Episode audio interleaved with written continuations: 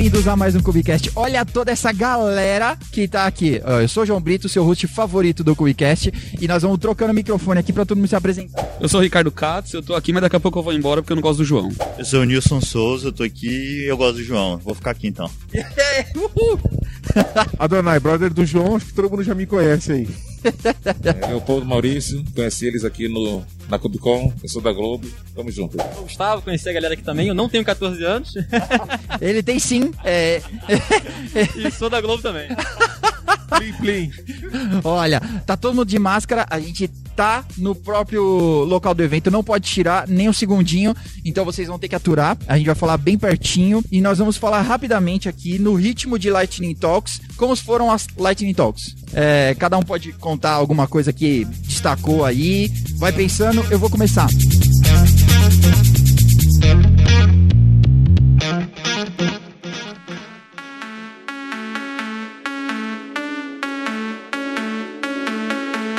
gente terminou com a Lightning Talk mais da hora. Vocês vão ver o vídeo aí, eu gravei um pedacinho, tá? É, eu sei lá o nome do cara, não peguei. É o Duff da Isovalente. Obrigado, Katz. Que ele foi fazer um ataque e ele trouxe um cubo pra falar do Cube. e ele foi falando e montando. Tem um pauzinho ali no final, um bug. É, os deuses do demo não estavam do lado dele, né? Mas foi, foi bem da hora. E eu gostei do, do rapaz que falou antes sobre contribuição, né?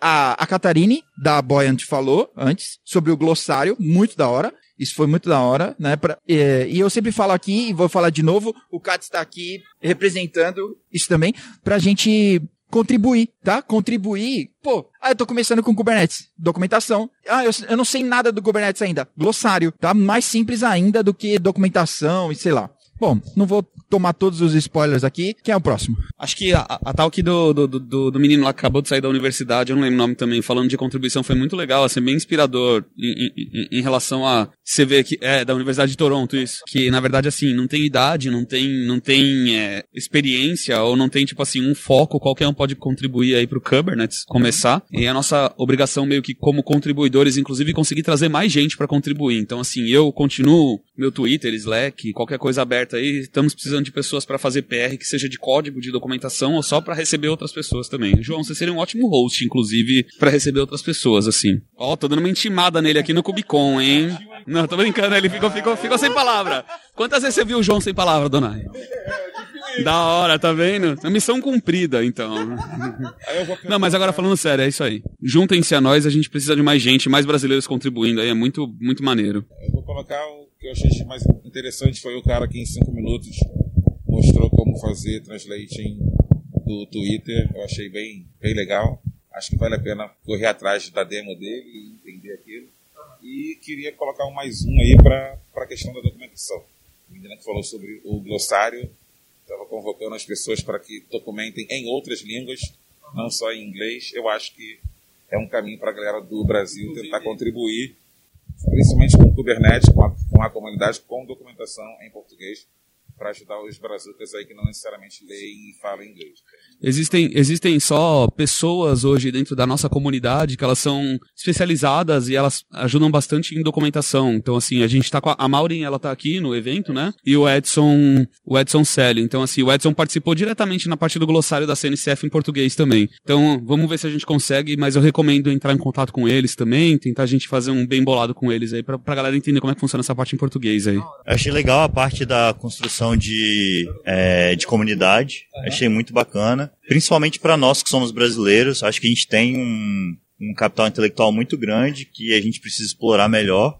É, então, se a gente for capaz de construir uma comunidade de Kubernetes que é mais é, intensa e tem mais compartilhamento e, e dividir mais as coisas, a gente vai conseguir crescer muito a nossa participação na, na tecnologia. E outra coisa que eu achei muito legal foi o trabalho do Tim para poder reorganizar o código em Go. Achei um trabalho sensacional, um trabalho hercúleo, né, muito grande, ele, que ele está tendo que fazer para reorganizar todo o código em Go. Eu fiquei impressionado com, com aquilo. Vou dar meu mais um aí pro pra menina da Google, falando sobre o uso de IPs.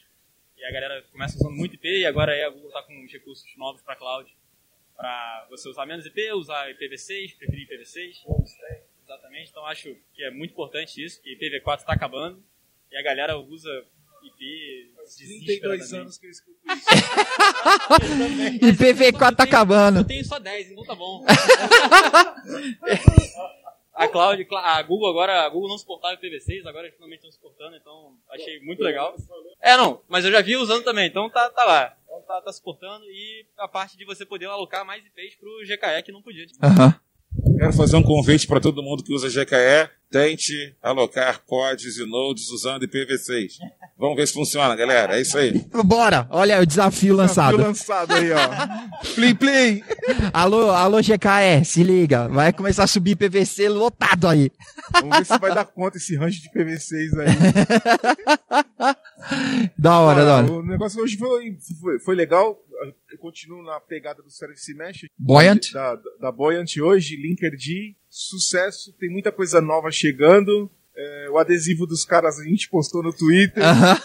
Muito bom. Muito intuitivo, né? Tem uma mensagem subliminar muito legal.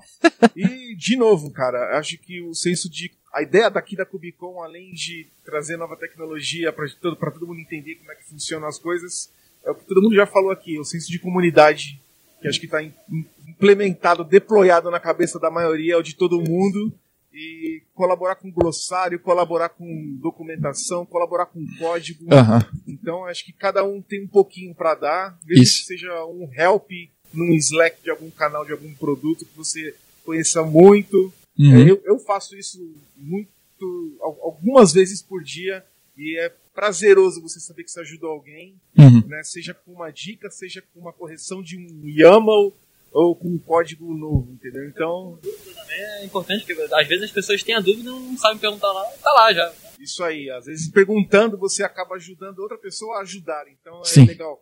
Se você faz o ambiente crescer, o negócio evoluir rápido. Isso. E, eu- e teve um cara falando sobre como você building, ah, crescer na sua comunidade, né? E, e ele falou bastante disso, né? Tipo, tem estágios, né, da pessoa. Ela acabou de chegar. Então, tipo, pô, não precisa todo mundo contribuir com código, escrever textos gigantescos, sabe? Tem textos simples no, na própria documentação, né? Você pode traduzir blog post, né, que tem dentro do próprio, da própria documentação do Kubernetes. Você não precisa, tipo, ir pro texto mais técnico que tem, que você tem dúvida, e sei lá, que você vai precisar pesquisar e se matar.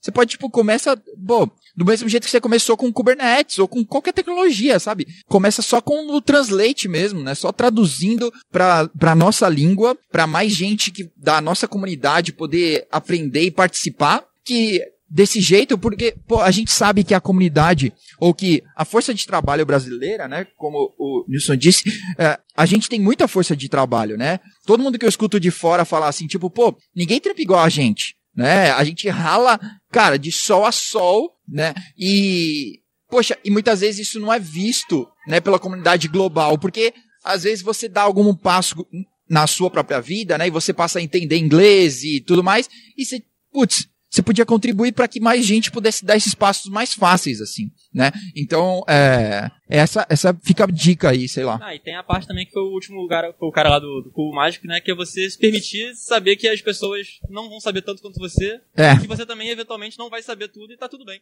É, pode crer. Então- Ele tava falando exatamente isso. O cubo mágico, né, tem várias face- facetas, né? Então tem uma coisa que se sabe muito, ao mesmo tempo tem outro ponto de vista, né? Se você olhar por outro lado, putz, eu não sei nada disso, né? Então, cara, a gente vai se encontrando e juntos a gente sabe tudo, né? Sozinho não é pra todo mundo. Pô, que da hora. Terminamos com quase um Master Coach aqui, tá? É, bom, a gente tá acabando aqui esse episódio de hoje. Amanhã tem mais. É, a gente ainda tem mais três dias de Cubicon intensos. Eu já tô cansado hoje. Vamos ver até sexta-feira. Vocês vão ver muito mais olheiras por aqui. Um abraço, obrigado pra você que ficou até aqui. Valeu, galera que usou o tempo. Até mais. Vamos beber e comer alguma coisa. Falou!